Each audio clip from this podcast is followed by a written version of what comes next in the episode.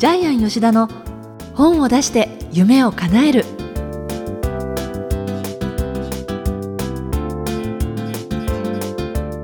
こんにちは小林まどかです。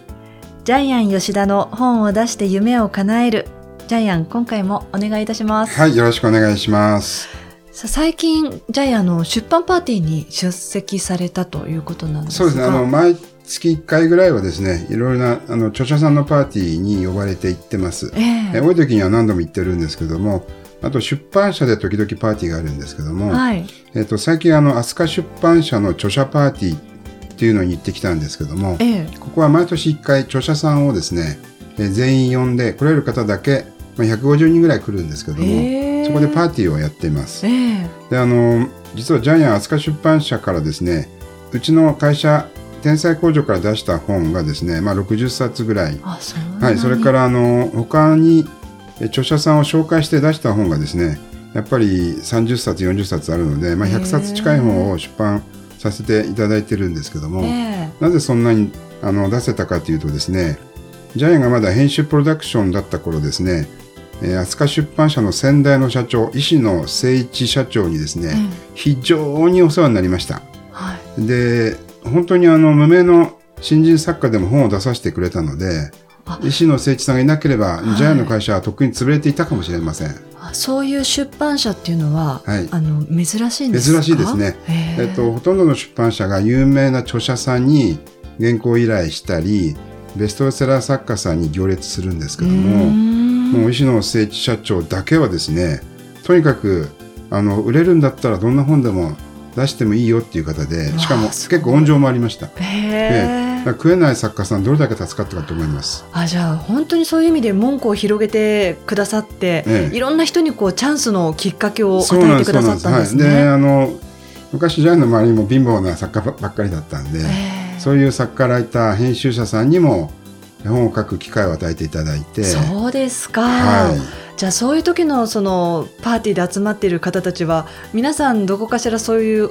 恩義を感じている方が多いと思うですね。からね。であの私はもう毎年出てるんで、ええ。会場行くともうほとんど知り合いなんでそうです同窓会みたいな感じなんですけども、ええい。いですね、じゃあ年には1回お楽しみですよね。い。であの一応飛鳥出版社さんにも一応ジャイアン恩返しできてまして、ええ。一番最初に作った漫画シリーズがですね、まあ、100冊ぐらい実はもううちの会社も含めてだともう200冊300冊出てるんですけど、それが平均2万部ぐらい売れてます。ええで私がプロデュースした漫画でわかるランチェスター漫画でわかる孫子の兵法それぞれ10万部近く売れてますのはい。でとりあえず一応あの石野社長には先代の社長には少しは恩返しできたかなというふうに思ってますけども。そうですか。はい、はい。さあ、それでは、ジャイアン吉田の本を出して夢を叶える、今回も最後までお楽しみください。はい、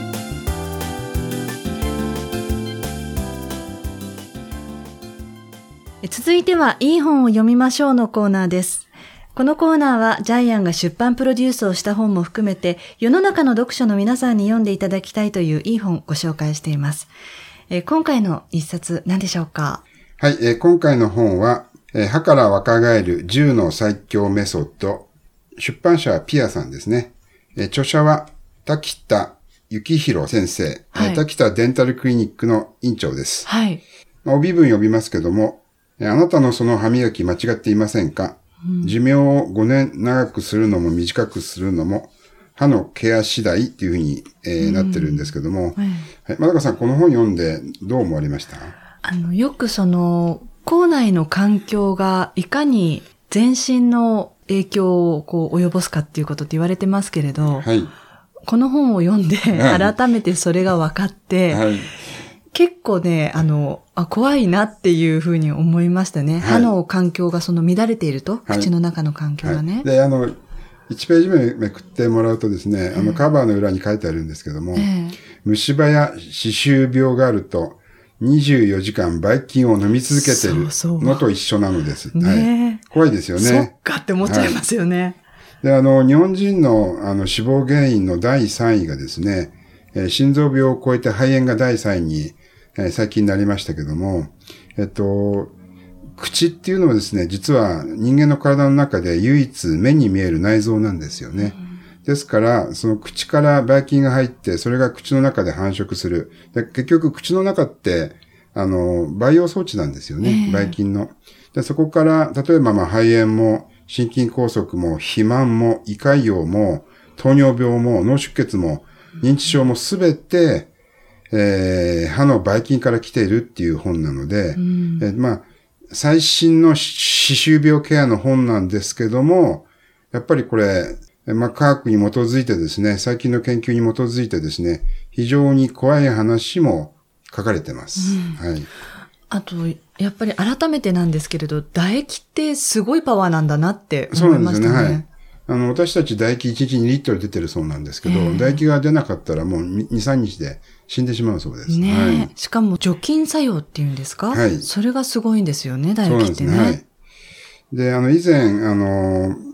えー歯は磨かないでくださいっていうのを紹介しましたけども、やっぱり口の中がですね、あの、プラーク、歯石のですね、えーまあ、要するに、えーばい菌の製造工場みたいになってますから、で、ほとんどの日本人がそうみたいですね。ねで、まあ、この本の中に書いてあるんですけども、実はあの、今世界で一番虫歯が少ない国はフィンランドだそうでですね、えーところが40年前、日本よりも多かったそうなんですけど、これまたちょっとびっくりな事実ですよね。ですよね。確かにフィンランドって、今はかなりその、口内のケア進んでるっていうイメージ。ええ子供の方、ね虫歯がほとんどないんですよね。ねで、どれだけ昔多かったかというと、子供の、えー、1人平均7本虫歯があって、で、40年前日本人は、えー5本あったので、日本の方がまだ虫歯少なかったんですけども、今のフィンランドって、1人0.8本なんですよね。だから虫歯があるかないかなんですよね。えーあと、この本に書いてありましたけど、その小さいお子さんが虫歯ができると、ええその責任は親御さんの責そうです、そうです。あ。の、これも怖い話なんですけども、スウェーデンではですね、子供が虫歯だと、親が逮捕される事態がいっぱいあって、なぜかっていうと、あの、幼児虐待で通報されるそうなんですよね。周りの人たちから。うんで、結局、その子供に対して、きちんと健康管理をしていない、怠った幼児虐待、逮捕だって、これ皆さん、あの、本当なんですよね。ね。ええ。でもその分意識が向くので、ええ。子供のその歯磨きをしっかりってなると、結果的にそれが虫歯の本数が減ってっていう状態につながりますもんええ。ね。ただ、あの、スウェスウェーデンとかフィンランドでは、子供が寝る前にガムを噛んで寝なさいっていうそうなんですけども、ガムがキシリトールではい、砂糖が入ってないガムで、で、噛めば歯の砕石化も、えー進むので、結局ガムを噛んで寝る習慣がついているので、虫歯の数がほとんどゼロ本みたいな、今そういう世界になってますね。あの、今ふと思ったんですけどね、ジャイアンいろんなジャンルの本をプロデュース手掛けられてくると、すごくその、いろんなことに精通しますよね。そうですね。あの、私体の専門家にもなりそうな感じがするんですけどねい。や、でも知らないことの方がやっぱりいっぱいありますね。そうですか？もう全然知らないことがいっぱいありますね。は いまあ、この本のですね、中身だけちょっと紹介しますけども、はいえっと、非常にスタンダードの部分もですね、専門的な部分を抑えている本です。で、第1章、あなたの歯の危険度をチェック診断。え第2章、え24時間ばい菌を飲み続けられますか？えこれは歯周病の事実ですね。あと、歯周病のメカニズムも解明しています。第3章、歯から若返る10の最強メソッド。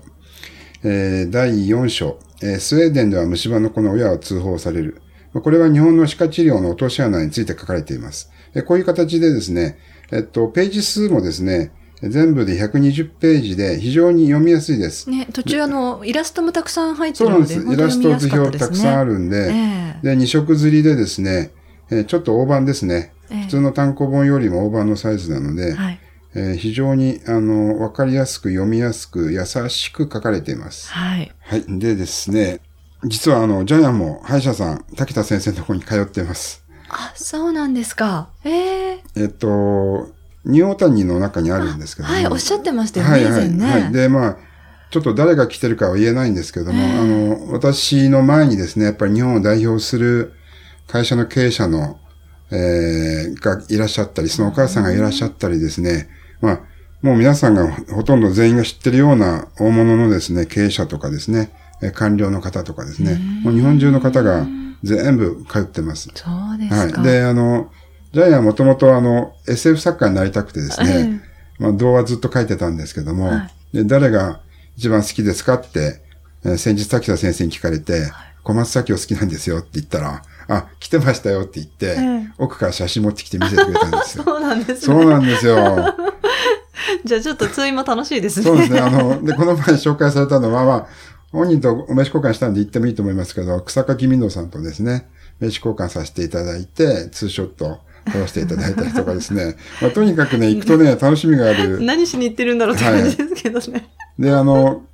こちらのですね、あの、まあ、滝田先生のデンタルクリニックのあの宣伝をするつもりはないんですけど、痛くないんですよ。へでじゃあ今インプラント5本ぐらい入れてるんですけども、あの、歯を抜いていっても寝てしまうんです。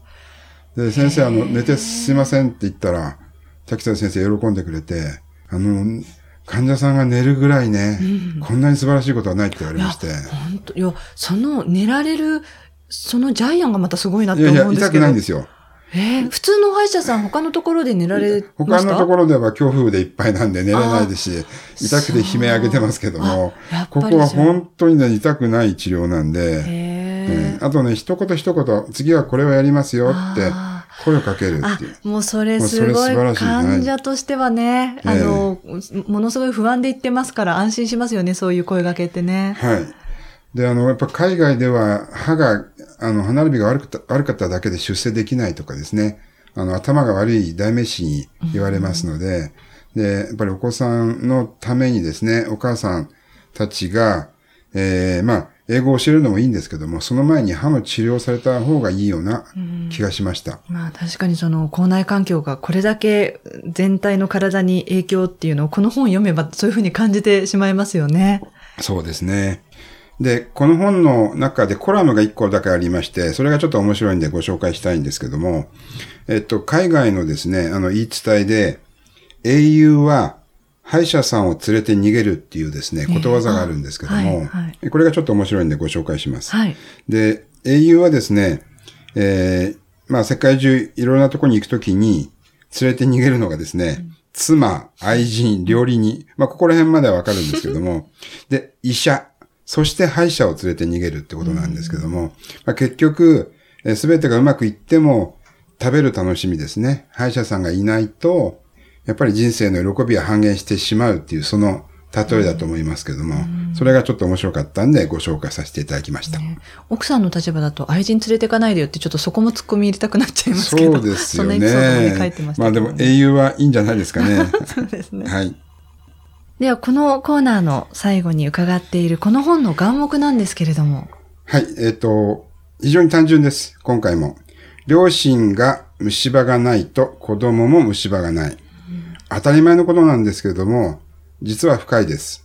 えー結局これは虫歯の問題ではなく、教育の問題なんですね。さらに言うと、えー両親の価値観の問題、そして子供の人生の問題にもつながってきています。両親の教えがですね、例えばお金に対する価値観もそうですね。はい仕事に対する価値観、友達に対する価値観、何を大事にすればいいか、何を大事にしなくてもいいか、時間もそうです。えーもう人生すべてにおいて親の価値観が子供の価値観を作っているっていうことで、結局それを象徴するのが虫歯なんじゃないかな。だから眼目も両親が虫歯がないと子供も虫歯がない。はい、これで終わりたいと思います。はい。えーということで、いい本を読みましょうのコーナー。今回の一冊は、滝田幸宏さんの歯から若返る10の最強メソッドご紹介いただきました。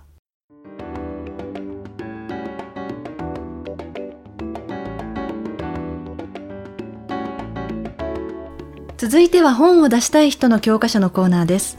このコーナーは本を出すプロセスで出てくる問題を毎回1テーマ絞ってジャイアンが伝えてくださいます。さあ、今回のテーマは何でしょうか？はい、えー非日常体験が作家性を作る、はい。えーちょっと難しい表現なんですけど何が言いたいかっていうと、ええ。あなたが苦労したことが実は本のテーマになるっていうことです。あー、あーこれまでのそのジャイアンのプロデュースしたプロセスとか伺ってると確かにそうなんだろうなっていうのは感じますね。はい、でちなみにジャイアンはあの新潟から新潟の山奥ですね。八海山という麓から出てきてですね、えー江東区木場でですねえー夢の島のあたり新聞配達をしてたっていう、これが18歳で自分自身の東京デビューなんですけど、ええまどかさんはどうですか？私は割とずっと地元は中野だったのあで中野生まれ。そうなんですよね。あ都なんですね。あんまり苦労しなかった？苦労はあのここで語り尽くせないいろいろはああるんでりましたすけど。ね。なんか苦労してない顔をしてるんですけどそうよく言われるんですけど、うん結構叩くと出てくるんですよね。なんかお嬢ちゃんっぽい感じの話し方と雰囲気とあそうですか？ええ笑顔なんですけど今までいろいろありましたよもちろん ありましたありましたない人はないですよ、は いジャイアンでもまた聞きますじゃあ。へえ。えということで皆さんが実は今もめっちゃ苦労しているすごくあの、えーまあ、病気もそうですし事件事故とかですね、まあ、借金もそうなんですけども、えーこういういろんな転機を、えー経ることによって作家性がどんどん身についていくってことなんですけども、えーっと幸せに生きて幸せに、えー成功してえー全てあの周りの方たち両親たちがですねお膳立てしてくれた方が作品を書いても多分、えー読者の心を打たないと思います、やっぱり非日常体験ですね、えーまあ例えばもう1年間寝れなかったみたいな方もいらっしゃいますし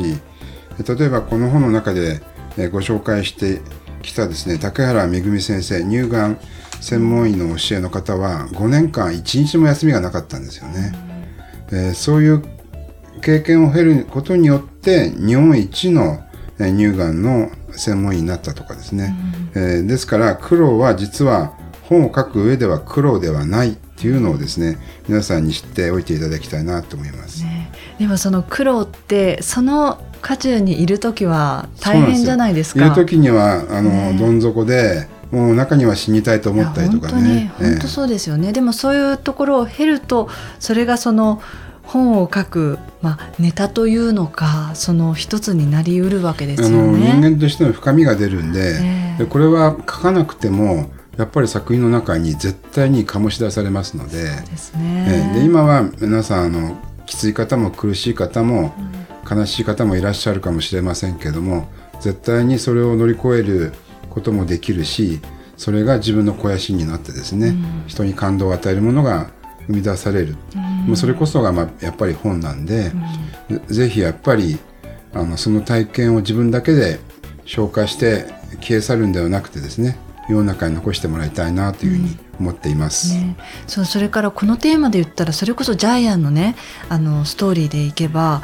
小さい時に病弱だったから本をたくさん読んで今があるって本に書かれてましたよそうなんです、そうなんねで。す。はい。あの、まあ、ターニングポイントと呼んでるんですけども、必ず人生の中で自分の人生を形作っている何か幼少体験があります。ええ。で、その時にはやっぱりコンプレックスでもね、えー本はやっぱりコンプレックスがえ逆にスーペリオリティにひっくり返る非常に、あのいい武器なのでね、ええ。ねそちらの方でまた新しい人に訴えるものを作ってもらいたいと思いますね。ということで、えー本を出したい人の教科書のコーナー。今回のテーマは「非日常体験が作家性を作る」ということでジャイアンに伺いました。ありがとうございはい、あました、りがとうございました。